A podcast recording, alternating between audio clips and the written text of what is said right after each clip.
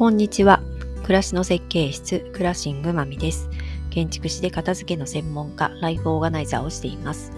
このラジオでは家づくり、片付け、暮らしにまつわるあれこれについて、ちょっと考えるきっかけになることをお話ししています。今日は66回目。えーミースゲームを8月にやったんですが、その後どうなったかという話をしています。結果としては、16日目で中断しました。まあ、ただ、物と向き合う良いきっかけにはなりましたので、まあ、そのことについてお話ししています。また、えーこのミースゲーム、まあ、詳細については、ホームページのコラムの方でも書いてますので、えー写真などもね、一部掲載してますので、もしごよりご興味がある方は、そちらも読んでいただけると嬉しいです。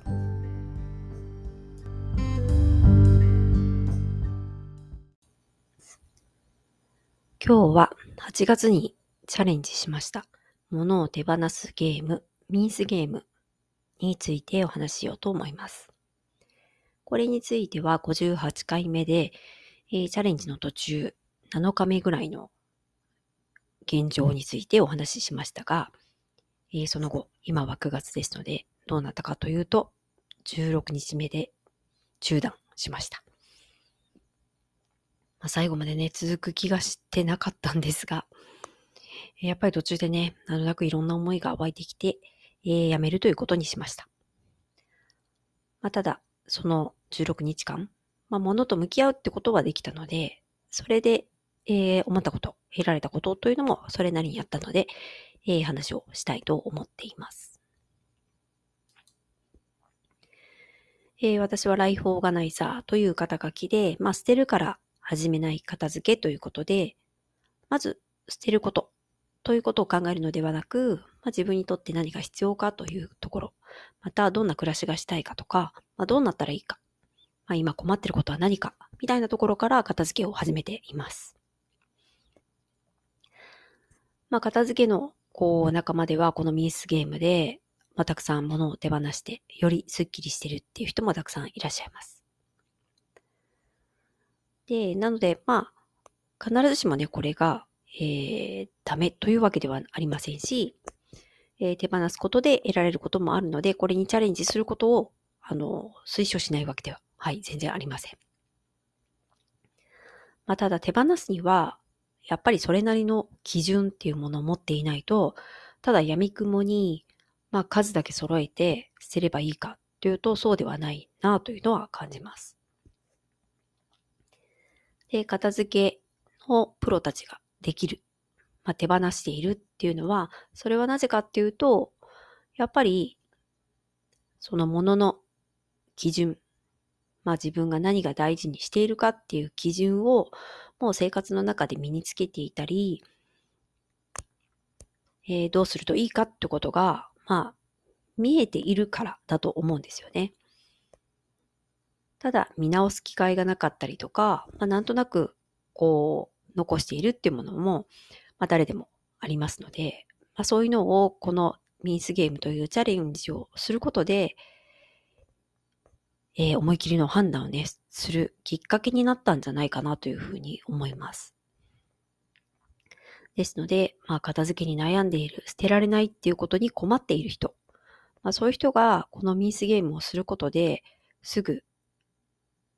捨て、捨てるというか、まあ、物を減らして快適になるか、そして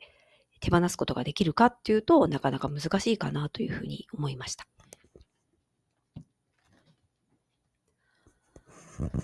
えー自分が大事なものとか、自分の生活とかね、今困っていることとか、まあ、そういうことをある程度ちょっと客観的にこう考えることができて、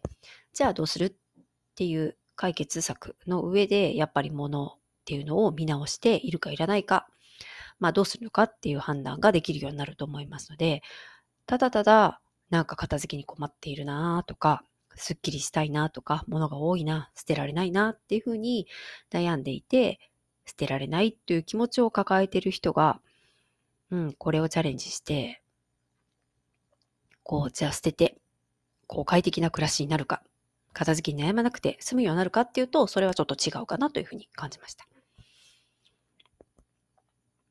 で物がね、たくさん持ってても、それが必ずしも生活を不自由にしていたりとか、えー、不便を感じるってことでもないとは思うので、やっぱり物の量だけではなく、その人がやっぱり何を大切にして、まあ、どういう空間で暮らして、どんな風に過ごすことが、まあ、心地いいのかとか、快適かとか、気分がいいのかっていうところにとても関わってくるところだと思いますので、うん、なかなか、こう、物を減らせばいいかというと、そうでもないなっていうのも、えー、やってみて感じました。多分見ていけばね、どうしようかなって迷うものとか、まあ、手放せるものっていうのもまだまだあったかもしれませんが、今それを私がする必要があるかなって思った時に、まあ今はね、とりあえず生活にするのに、えー、すごいストレスを抱えてるとか、なんか収納の中に、がうまく使えてないっていう問題は、まあそらそんなに持っていないので、まあ私はここで頑張る必要がないと思って終わったんですね。で、それは多分日常的にもやっぱりこう見直す習慣がもう今はついてるんだなっていうのもやっぱり感じました。で、そのミースゲームは16日で終わったんですけど、その後の生活、まあ9月、今日は13日なので、まあ1ヶ月弱ぐらいあるんですけど、その間にも私は、まあいくつか手放してるんですよね。洋服もそうですし、靴も改めて見たら、わ、ここ破れてるから、もういいやって言って手放したりとか、えー、普段使っているキッチンの道具も、まあ、ちょっと、えー、不具合があって、えー、手放したりとか。つい昨日も、え使ってた水筒が、多分息子がね、学校でなんか落としたかなんかだと思うんですけど、そこが凹んでしまって、あの、机の上に置いておくとガタガタするっていうことが起きたので、もうこれはいいやと思って、えー、手放した。っていうこともあるので、えー、何らかこう不具合があったりとか、えー、ちょっとこうストレスに感じること、何か、えー、問題に感じることっていうのは見直して、えー、改善するっていう、これもね、生活する上の癖なのかなと思いますけど、まあ、そういうのが身についているなと思ったので、多分困ったことをまあ私はね、放置するっていうことを、をすることが多分ストレスになってしまうので、えー、見直してるんだなっていうことにも気づきました。なので日頃の、日頃の生活であんまり見直す機会がないなとか、あともう今の家に住んで10年以上経ってるなとか、ふと押し入れとかね、収納の中をこう扉開けた時に、あ、この奥って何が入ってたのかなっていうふうに、えー、すぐ思い出せない人。まあそういう人は、えー、チャレンジして、こう手放すっていう視点でものを見るのも一つかなと思います。まあ、ただこう数を決めることで、それが、それ、そのことでモチベーションになる人もいれば、やっぱ数を揃えなきゃいけないってことが、むしろこう片付けの引っかかりになったり、ハードルになったり、手放すハードルになることもある人がいるんじゃないかなと思ったので、まあ自分のやりやすいように見直す機会を持つっていうのも一つなのかなというふうに思いました。えー、そして一番は、まあ、大事に使い切る。そして買い物の、買い物を簡単にしないってことが一番大事かなというふうに思いました。ほとんどの人が買い物の入り口は広く、捨てるという出口は狭いという人が多いと思いますので、まあ、そうなるとね、体で言うと、えー、便秘状態みたいな感じで、えー、宿便がいっぱい溜まってるっていうことになるので、まあそういうお家はね、まあ、決して快適ではないかなというふうに思いますので、まあ、うまく物が循環する家、そうすることで生活もうまく回るようになると思いますので、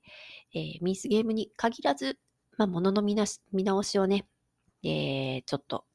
機会を持ってやってみるっていうのは一つえー、大事なことかなというふうに思いました。